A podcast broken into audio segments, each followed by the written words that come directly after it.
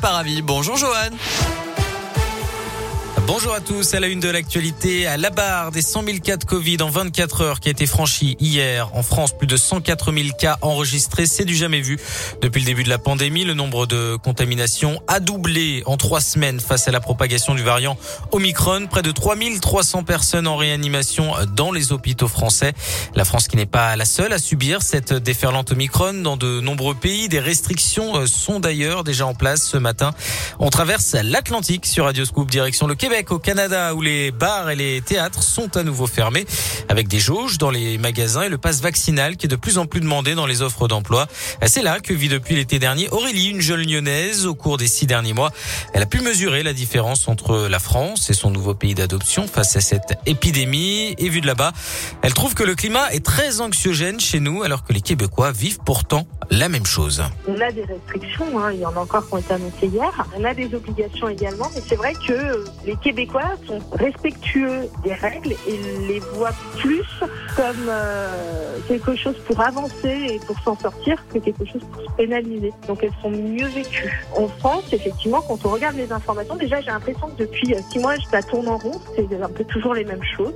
Et euh, bah, je pense que ça, crée un climat anxiogène, mais les gens, ça, ça les perd en fait. Et je pense que contrairement à ici, on le prend, on le prend moins en frontal et on s'attriste moins. Je sais pas comment vous dire, c'est vraiment le, côté positif, y. Et un conseil de défense sanitaire aura lieu demain à 16h autour d'Emmanuel Macron pour évoquer euh, notamment la transformation du pass sanitaire en passe vaccinal qui doit entrer en vigueur le 15 janvier. D'autres mesures pourraient être prises.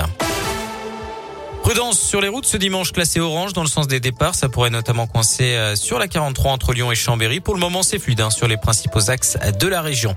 Dans le reste de l'actualité, un drame évité de justesse. Hier après-midi, dans l'Ain, les pompiers ont sauvé un homme qui venait de se euh, pendre à la façade d'un bâtiment à Amberieu-en-Bugey. D'après le progrès, l'homme de 46 ans a été transporté vers un hôpital lyonnais. Il était l'une des figures dans la lutte contre l'apartheid. L'archevêque sud-africain Desmond Tutu est décédé aujourd'hui à l'âge de 90 ans.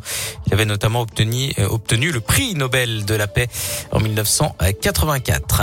Du sport et du rugby, pas de derby malheureusement entre Brive et Clermont. Aujourd'hui, le match euh, prévu euh, à 18h a été reporté. Plusieurs cas de Covid ont été détectés au sein de l'effectif clermontois. Pour Lyon, le rendez-vous ce sera demain soir à 21h05 sur la pelouse de La Rochelle.